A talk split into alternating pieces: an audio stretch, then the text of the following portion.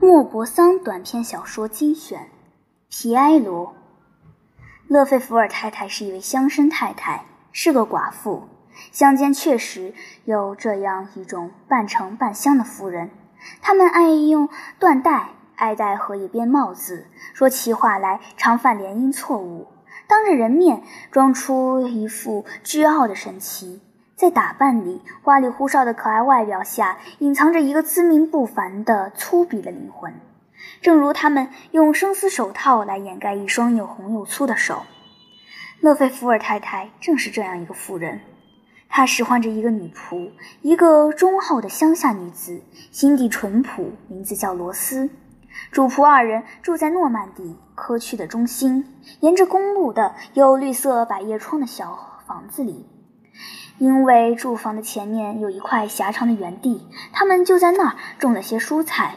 可是，一天夜里，有人偷走了十几颗洋葱。罗斯发现这种小小的窃案，赶紧跑去报告太太。太太穿着呢裙子就下了楼。这真是一件令人又伤心又害怕的事，居然有人偷东西，偷了勒费福尔太太的东西。这么说，当地有贼了。再说，贼既来过一次，就可能再来。这两个惊慌失措的夫人查看脚印，唠唠叨叨地谈着，做出种种揣测。看，他们是从这儿过来的。他们先爬上这座墙，从那儿一跳，跳到了花坛上。他们想到以后的日子就感到害怕。从今以后，还怎么能够安安稳稳地睡觉呢？失窃的消息马上传开，邻居们都赶来踏勘了现场，纷纷议论。每来一个人，这两个妇人都要把他们看到和想到的重新上了一遍。一个住在附近农庄主给他们出了一个主意：你们应该养条狗。这倒是真的，他们的确该养条狗，哪怕是有了什么情况叫两声也好。可是不能要大狗，天啊，这可使不得！一条大狗，他们怎么受得了？吃也要把它吃穷了。只要一条小狗，一条会汪汪叫的小干，那就行了。等大家都走了之后，勒费福尔太太立刻就商量养狗的问题。商量了好久，他们考虑后提出了许多反对意见。他一想到盛得满满的狗食盆，就吓得发呆，因为他是属于那些精打细算的乡绅太太一流的人。他们衣服里老掖着几个小铜子儿，好在路上当着众人的面施舍给穷人，和星期日付给教堂的捐款。罗斯是喜欢猫狗的，他提出了种种理由，并且很狡猾地为这些理由做了辩护。最后决定养一条狗，一条小而又小的狗。他们开始找狗了，不过遇到的竟是些大狗，吃起肉汤来能把人吓死的大狗。罗尔维尔的食品杂货店老板倒是有一条很小的狗。不过，他要求付给他两个法郎作为饲养费。勒费福尔太太说，她愿意养一条干，但绝不花钱去买。可是，面包房老板知道了这件事以后，有一天早上，在他的车子里带来了一只长了一身黄毛的小怪物，脚短的几乎跟没有一样，鳄鱼身子，狐狸头，一条向上翘的尾巴，活像军帽上的领饰。长度和整个身子相等，面包房的一个主顾不想要它了。这条看了叫人恶心的小狗，用不着花钱买。费勒福尔太太却认为很美。罗斯抱起来闻了闻，打听它叫什么。面包房老板回答：“皮埃罗。”他被安置在一个旧的肥皂箱里，先给他弄了点水，他喝了，然后又给他拿来一块面包，他吃了。勒费福尔太太发了愁，但是念头一转，有了一个主意。等他在家里待惯了以后，可以把它撒开，然后在附近一带转转，就可以找到吃的了。后来果然把它撒开，但是他仍旧免不了要挨饿，并且他只有在讨东西时才汪汪叫，在那种时候他叫的倒挺厉害。园子呢，谁都可以进来，任何人来了，皮埃罗都过去跟他亲热一番，绝对不叫一声。不过，勒费福尔太太对这条狗也渐渐的惯了，她甚至有一点喜爱它了。有时候还把面包在自己的肉汤里蘸一蘸，亲手一口一口的喂给它吃。不过，他从来没有想到过还有纳税的问题。八个放浪，太太。当有人为了这条连叫都不会叫的小干来跟他索取八个法郎的时候，一惊之下，他差点晕过去。他们立刻决定摆脱这个皮埃罗，可是谁也不要。附近十法里之外，所有的住户见了都摇头。实在没有别的办法，他们决定送他去肯烂尼。所谓的肯烂尼，就是下石灰岩层。当地的习惯，凡是不要的狗，都叫它去啃烂泥。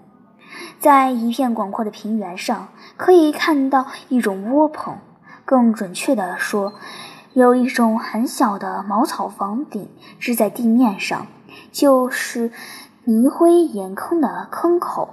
这个陡直的大坑深入地下有二十来米，下面有一系列的长坑道。每年到了用泥灰肥田的时候，才有人到坑里去。平常日子，它的用处是充当被判处死刑的狗的坟墓。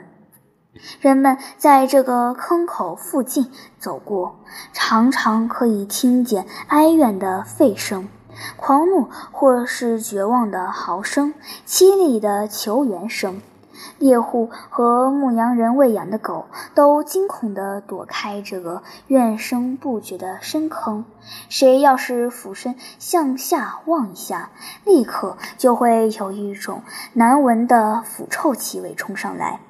不少可怕的悲剧在黑暗中演出。一条狗吃着比它先前来的那些狗的腐烂尸体，在坑底奄奄一息，挣扎了十天或十二天以后，会突然又有一条狗被扔下来。这条新扔下来的狗当然比它大，比它强壮。坑底是两条狗了，全都饿着肚子，眼里直发光。它们互相窥视着。互相追随着，都提心吊胆，迟疑不决。可是饥渴催逼着他，他们互相攻击，打了个很久，很激烈。最后强的吃了弱的，活生生的把他吃下去。把皮埃罗送去坎烂尼的主意一经打定，就立刻物色一个执行人。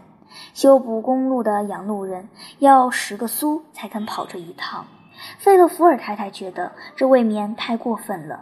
罗斯表示了意见，他说：“不如由他们自己亲自把他送过去，这样路上他不至于受虐待，也不会事先知道他自己的厄运。”于是决定在天黑以后，他们两人去一趟。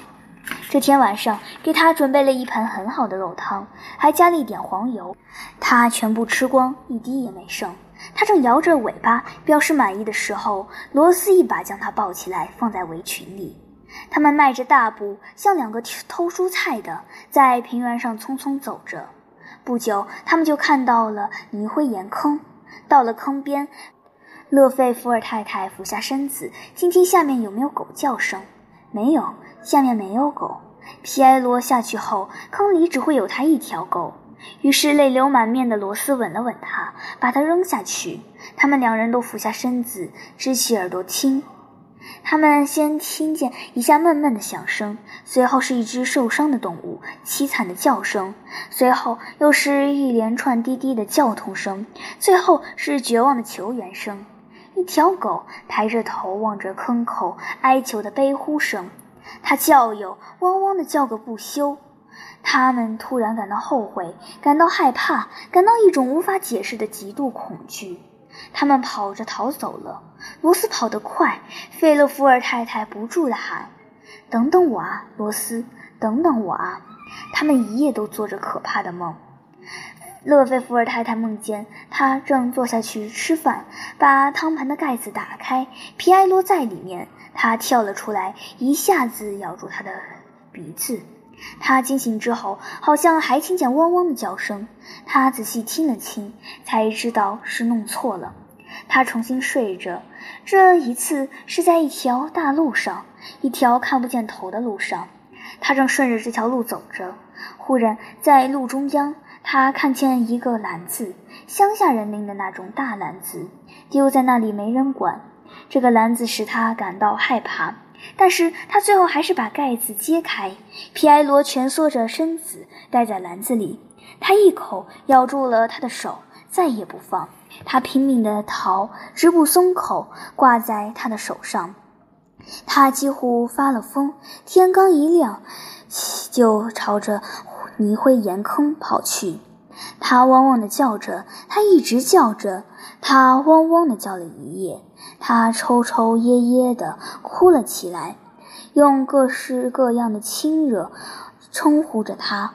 他呢，凡是狗能发出温和亲切的声音，他用来回答他。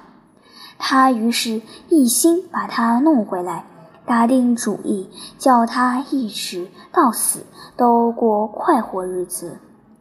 他跑去找挖泥灰为业的那个掘井工人，把情形讲给他听。那个人一声不响地听他讲。等他讲完之后，他说：“您要您的肝吗？那得四个法郎。”他吓了一跳，他的悲伤一下子飞到九霄云外。四个法郎，您不怕撑死？四个法郎，他回答。您以为我把我那些绳子、绞车搬了过去，架起来，带着子下去，还保不定让您那条该死的肝咬一口，仅仅是为了给您把它弄回来吗？当初就不该扔下去。他气冲冲地走了。四个法郎。一回到家，他立刻叫了罗斯，把。掘井工人的要求，告诉他，罗斯一向依顺他了。他顺着主人的意思说：“四个法郎，这可是一大笔钱啊！”然后他又加了一句：“是不是把吃的东西给这条可怜的肝扔下去，不让它饿死？”勒菲福尔太太听了，十分高兴。很赞成这个主意，他们两人于是带着一大块抹黄油的面包又去了。他们把面包切成小块，一块一块的丢下去，还轮流跟皮埃罗说话。狗吃完之后，马上就汪汪要求第二块。他们傍晚又来喂，第二天也来喂，每天都来喂。不过后来一天只喂一次。可是，一天早上，他们刚丢下第一块，突然听见坑里传上来可怕的吠声，下面有两条狗了。又有人丢下去一条狗，而且还是一条大狗。罗斯喊了一声：“皮埃罗！”皮埃罗汪汪叫起来。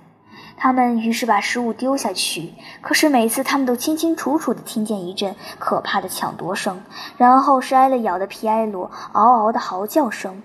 皮埃罗的同伴力气大，丢下的东西全被他吃了。他们尽管说得很清楚：“皮埃罗，这是给你的。”但毫无用处。很明显，皮埃罗什么也没得到。两个妇人不知所措，你看看我，我看看你。最后，勒菲福尔太太用尖酸的口气说：“我总不能把别人丢下的狗全包下来喂啊，只好不管了。”他一想到这些狗都要依赖他而活着，他气愤填胸，拔脚就走，而且还带走了剩下的面包，一路走一路吃着。罗斯跟在后面，不住用蓝围裙角擦着眼睛。